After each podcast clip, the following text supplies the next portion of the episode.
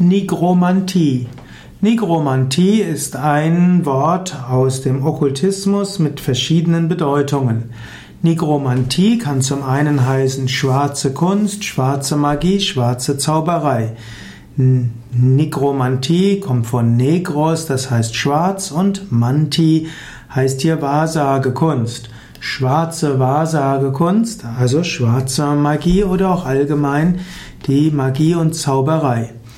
Nigromantie wird aber auch genommen als äh, Form der Totenbeschwörung, Nekromantie, N-E-K-R-O-Mantie oder auch Totenorakel, Totenbeschwörung.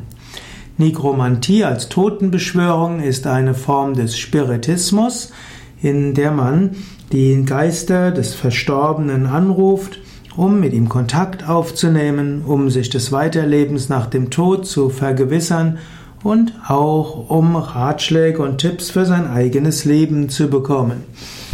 Nekromantie sind essentieller Teil vieler Religionen, zum Beispiel die Yoruba-Religionen, Voodoo, Spiritismus, Okkultismus,